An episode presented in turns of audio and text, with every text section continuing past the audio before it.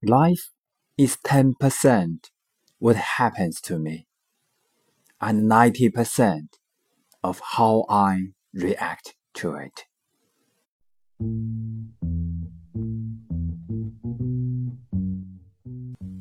人生百分之十是发生在我身上的事情，而百分之九十是我怎么面对它。 每一天小小的坚持，才有最后大大的成功。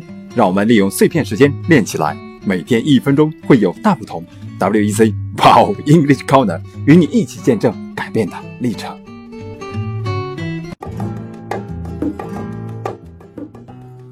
Life is 10% what happens to me, and 90% of how I react to it.